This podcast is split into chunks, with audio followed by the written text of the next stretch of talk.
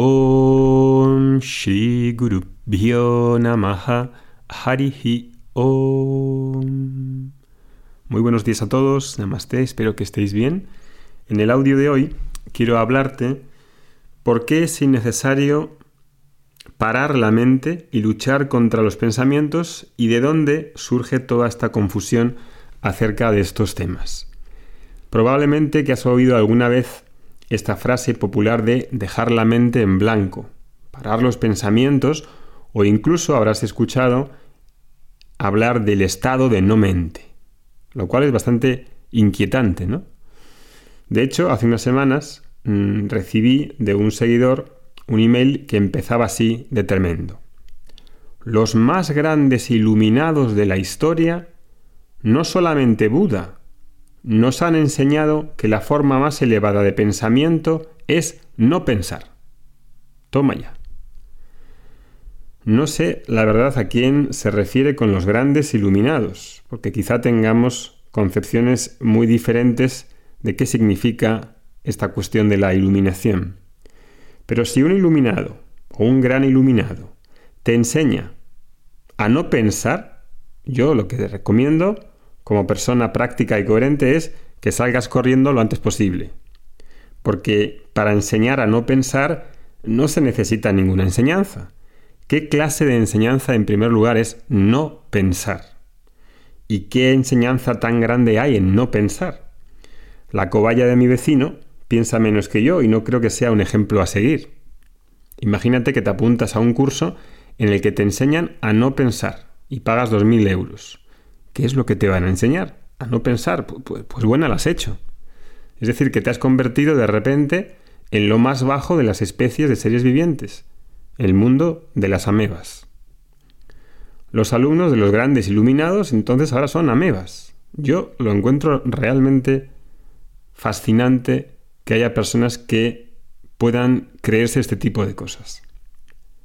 Perdonadme por la simplificación y la ironía del mensaje, pero realmente este tipo de ideas, que parten de algunas raíces, que tienen una base, pero que son muy mal entendidas, muy mal comprendidas y están llenas de confusión. Este tipo de ideas son quizás las más dañinas y peligrosas para una persona.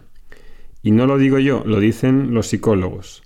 ¿Sabíais que un buen porcentaje de personas que atienden los psicólogos son adeptos autodidactas, claro, sin profesor, que leen por su cuenta libros sobre estos temas de espiritualidad, sobre todo orientalistas, y fantasean, sin mucho rigor, sin tener contacto con un maestro, con este tipo de ideas de no mente, no pensamiento, de estados especiales, de conciencia, etc. Y se crean problemas conocidos en psicología como uno tipificado que es la desasociación de la personalidad. No es una broma.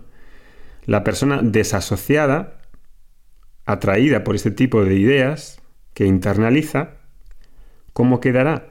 Pues queda indefensa, se en sí misma tanto, se obsesiona tanto con su mente, con el luchar contra los pensamientos y una no mente, que esa persona no puede lidiar con el mundo, no puede tener relaciones sanas porque con una persona no es una persona aterrizada, es una persona que es una no mente, claro, una persona no mente que es.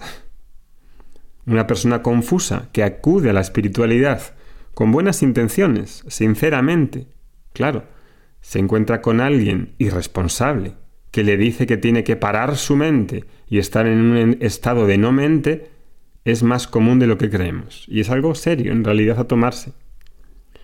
Una persona confusa y perdida se confunde más y acaba peor de lo que estaba porque una persona perdida lo que necesita precisamente es aterrizar, tener una base, tener un sentido en la vida, enraizarse, conocer el Dharma, conocer lo adecuado, lo correcto, la acción adecuada, crecer emocionalmente. Esas ideas de no mente no es que no existan, es que están totalmente mal entendidas. Y da igual que cites a Buda, a Krishnamurti o a la madre del Papa. Citar es fácil, Tomar un verso de aquí o allá lo hace todo el mundo. Más difícil es tener una visión completa de todo el Veda, de toda la cultura védica, y saber cómo encajan las piezas en un todo. Y eso requiere mayor entendimiento. No es leer un librito de por aquí y por allá. Eso requiere estudio de verdad, de ir a las fuentes y estudiar las fuentes en modo con el original, con un profesor que te ayude, porque esto no se hace solo. Si yo le digo a cualquier amigo mío que no tenga relación con la espiritualidad, pero que tenga sentido común y que sea una persona medianamente inteligente, y le digo que lo que voy a enseñar es a no pensar, ¿cuál creeríais que sería la cara con la que me miraría? No me extraña que la espiritualidad tenga mala fama. Para gente corriente y normal, cuando se le hacen este tipo de alusiones mal informadas. No pensar, estado de no mente, dejar la mente en blanco. El problema, afortunadamente, no son los pensamientos, ni tampoco es la mente. El problema es el de pensar de forma incorrecta, de forma inadecuada. El problema no es la mente, sino las ideas que alberga la persona que tiene en su mente. La persona que maneja ese tipo de mente que tiene una serie de ideas. La persona, no la mente. La mente no tiene ningún problema. La mente en sánscrito se llama antahkarana, un instrumento interno, un instrumento bello a usar. La solución no pasa por parar la mente o los pensamientos. La solución ha de pasar por corregir el pensamiento, corregir los hábitos, quitar la ignorancia, vivir una vida de Dharma y de armonía. Imagínate que te duele la cabeza. Este es un ejemplo irrisorio, pero es para que entiendas la, situación planteada. ¿no? Imagínate que te duele la cabeza, te duele mucho y vas al médico. Vas al médico, me duele la cabeza, señor. Ok, muy bien, túmbese, ahora vengo. Y ves que el médico saca un hacha. ¿Qué, ¿Qué, va a hacer? hombre, pues no tenía un problema en la cabeza, voy a cortar en la cabeza para arreglar el problema.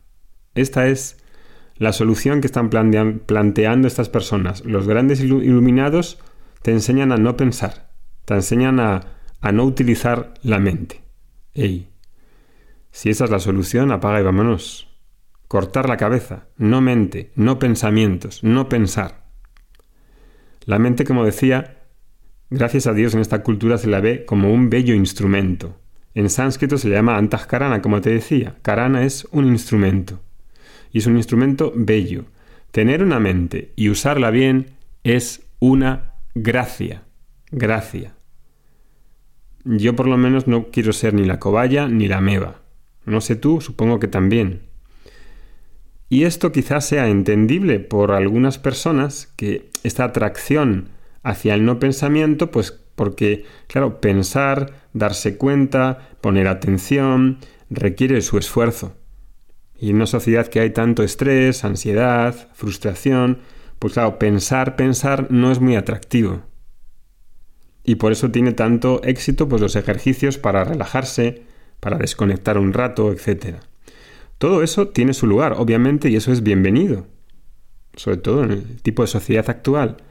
Pero todo eso funciona pues para relajarse, para airearse un rato, para recuperar un espacio, hacer yoga, yogasana, pasear, hacer deporte, meditar, todo eso ayuda a coordinar y a reintegrar la personalidad. Estupendo.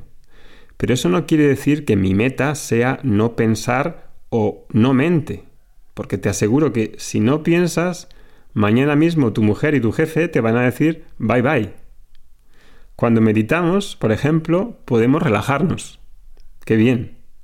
Estamos relajados, concentrados, etc. Durante ese tiempo que estoy concentrado, relajado, absorto, estoy meditando, me olvido de mis problemas. Como cuando duermo. Cuando duermo, amo dormir. Todos amamos dormir.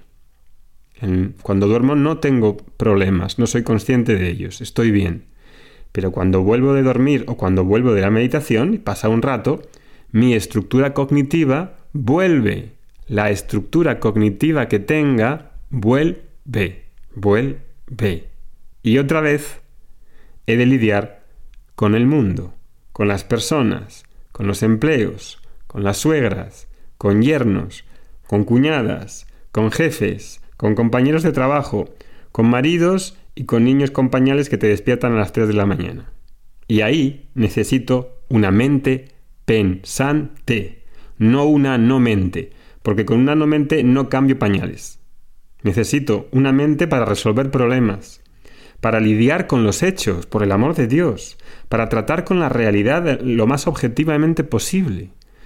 Quiero una mente objetiva, quiero lidiar con los hechos, quiero objetividad, quiero madurez interna. Por favor, estas cuestiones de parar la mente, de la mente en blanco, son bobadas. La mente es un bello instrumento. Afílalo, despiértalo en vez de anestesiarlo. Y no te creas que no entiendo bien de dónde vienen semejantes ideas. Las entiendo más que bien. En mi propia experiencia, durante muchos años he vivido esa confusión. Como kamikaze del yoga que he sido durante muchos años, durante muchos años de estar en la India, de vivir con, profesores acreditados y los mejores probablemente del mundo, eh, de estar practicando y practicando durante horas, buscando y leyendo los Yoga Sutras y leyendo sobre Samadhi sin semilla y con semilla. Y en todo eso, créeme, he estado ahí, sé lo que es. Y esa confusión de Samadhis acabó cuando conocí a mi maestro de Vedanta, Somidayananda, y estudié con él, no solo por mi cuenta, los textos clásicos, las Upanishads, la Gita, los Prakarana Grantas. Y él, junto con esos textos clásicos, me ayudó a despejar todas las dudas que tenía sobre ese tema. Estudié durante años de estudio tradicional, con un maestro, con una tradición de enseñanza. Vedanta no es una tradición mística, es una tradición de enseñanza. Y digo enseñanza y lo repito, hay comunicación, hay un diálogo entre profesor y alumno, hay palabras. Las Upanishads están en forma de diálogos. Hay verbo, hay logos, hay dialéctica, palabras, comunicación. Y por lo tanto hay dudas. El alumno tiene dudas, no entiende. ¿Qué es no mente? ¿Qué es? ¿Por qué no pensamientos? ¿Por qué sí pensamientos? Hay preguntas, hay dudas. Ha de haber comprensión, he de entender. No me puedo meter las cosas porque las diga Buda o las diga quien quiera. Si fuese una tradición mística, ¿para qué hay Vedas? ¿Para qué hay cientos y cientos de hojas? ¿Para qué hay tanta enseñanza? ¿Para qué hay una disciplina, una tradición de enseñanza? ¿Para qué hay mantras? ¿Para qué hay comunicación? Veda significa conocimiento. Veda no significa no pensar o no pensamientos. El Veda es la base de toda esta cultura védica y prácticamente de la cultura oriental. En parte. Esto no es apretar los ojos muy fuerte y esperar a que suceda algo extraordinario. No, esto es acerca de la realidad. Es para personas realistas, que tienen familias, que lidian con el mundo, que quieren conducirse bien en la vida y para ello hace falta un, un intelecto, un buddhi y un corazón integrado. La ilusión de que la meta es no pensar crea personas desasociadas, porque eso es inhumano, como la meva. Estar tranquilo un rato en la esterilla está bien, pero queremos queremos estar no solamente bien en la esterilla, meditando con los ojos cerrados, sino también fuera de la esterilla, en mi día a día. No hay una división de un rato aquí meditando en un sitio, en, una eh, clase, y después salgo y ya la vida es diferente. Esto tiene que ver con la verdad de ti, con cómo te ves, con la visión, con el conocimiento que tienes de ti. Y para conocer la verdad, no es necesario parar la mente o una no mente, ni evitar los pensamientos o pararlos o tenerlos. El ser sobrepasa todo esto. De hecho, esta alusión a la no mente es simplemente ignorancia, por no haber estudiado bien este tema, por haber, haber estudiado partes, por no conectarlas, la mente no es una interferencia para reconocer al ser. No se interpone. No tengo que quitar a la mente, por el amor de Dios. Y para los que quieran conocer más sobre todo este tema y tirar todas esas dudas, hay un texto que se llama Upadesha Saram, donde se ven varios temas, como por ejemplo pues las jerarquías de disciplinas, qué es asana, pranayama, qué es la meditación, ¿Qué es la devoción?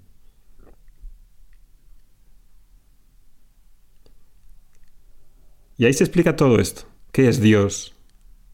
¿Qué es el yo? Y la verdad de éste. ¿Quién es un Jivan Mukta, una persona liberada? ¿En qué consiste la liberación?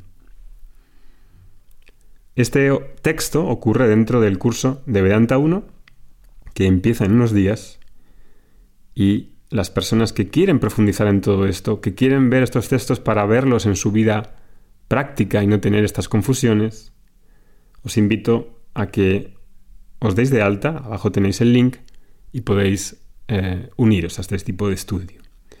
Bien, hasta aquí el audio de hoy. Nos han llegado varias eh, preguntas que nos estáis haciendo, eh, preguntas muy frecuentes que tenéis y se me ha ocurrido que las iba a responder también por aquí. Una que nos habéis preguntado es si el estudio tradicional de estos textos es algo práctico, es algo aplicable en el día a día. Hombre, pues claro, de lo más práctico. Si te parece práctico lo que estoy hablando en estos audios, pues lo mismo son las clases. No solamente es algo práctico, que tiene que ver con tu día a día, que tiene que ver contigo, con tu trabajo, con, todo lo que haces. Es algo universal, que no pasa de moda. Estos textos clásicos tienen a veces miles de años. Es algo duradero que el impacto que tiene es mayor que a lo mejor cualquier libro que se pueda escribir hoy y que nadie va a recordar en unos años. Perviven en el tiempo. Otra pregunta es eh, si la enseñanza de Vedanta tiene herramientas para la vida diaria. Mm, pues claro que sí. Desde el momento que uno adquiere esta visión, se aplica en el día a día. Esta indagación personal, la reflexión sobre cada clase escuchada, pues te da elementos para aplicar a tu vida diaria. Exactamente como has visto en otras clases o en estos audios. No hay ninguna diferencia. Otra pregunta es, ¿cuál es el método del curso? Bien, el método es que tomamos los textos clásicos, empezamos con un texto y vemos verso a verso qué significa y cómo se traduce eso a tu vida cotidiana. Hay una clase a la semana y otra clase de preguntas y respuestas donde puedes venir, son clases en directo si no puedes venir en directo, hay un formulario de preguntas y las puedes ver grabados, grabadas. Y luego también hay una meditación guiada cada mes. Otra pregunta que han hecho es si tienen contacto conmigo. Claro, soy el profesor que doy las clases en directo y el que está en las preguntas. Además, para los alumnos, tengo un email privado en el que me enviáis ahí vuestras dudas y yo respondo con un mensaje de voz en Telegram. Otra pregunta es, ¿cuánto tiempo dura este curso? El tiempo aquí es relativo. Nosotros estudiamos un texto que es independiente de todos, es completo en sí mismo. Puedes empezar viendo un texto, probar, porque quizá no hayas estudiado de esta manera, y ver, y ver si tienes algo de confianza en estos audios, si te están tocando, pues tienes que ver, puedes probar un mes, te das de alta y ves qué hace en ti. Tienes que tener algo de confianza. Tenemos bloques semestrales donde ponemos en esos semestres uno o dos textos, dependiendo del texto, y puedes ir así. En realidad no hay una duración. A veces ponemos un año, 18 meses, 24 meses, pero estar estudiando puedo estar estudiando años. La, el cuerpo de, que hay de textos es muy grande. Y normalmente una base pues lleva X tiempo. A veces, a veces son 18 meses, a veces son 12 meses. Depende de tu hambre de conocimiento, depende de tu intensidad, depende de la rapidez con la que quieras tirar dudas. Tenemos programas que duran varios años. Este, en realidad, no tiene duración. Te quedas el tiempo que tú quieras. Puedes continuar durante años. Pero cada texto es completo. Si completas un texto, ya te llevas ese beneficio y eso te lo aseguro que es todo muy práctico y relacionado con tu vida. Otra que nos han preguntado es si hay un certificado de esto. Sí, tenemos un certificado privado que damos al finalizar esos tres semestres, si haces tres semestres, y ahí pues garantizamos que has visto una serie de textos, que has visto una serie de temas y con eso certificamos a las personas como profesores de yoga que quieren presentar esto en centros de yoga donde pueden valorarlo. ¿Qué más? Eh, y la última pregunta es si hay reuniones de alumnos. Sí, la importancia de crear comunidad para nosotros es importante y por eso tenemos grupos de alumnos eh, locales que se reúnen presencialmente y otros que lo hacen en Zoom, normalmente un alumno más avanzado, donde se comenta un texto que enviamos y se debate sobre el mismo. Hay una comunidad importante de, varias personas en todo el mundo que van reuniéndose, tanto por Zoom como localmente, y ahí eh, seguimos ¿no? hablando sobre estos temas. Bien, pues eso es las preguntas que os quería comentar por aquí. Estamos en contacto, nos vemos en el próximo audio. Om Shanti Shanti Shanti Harihi Om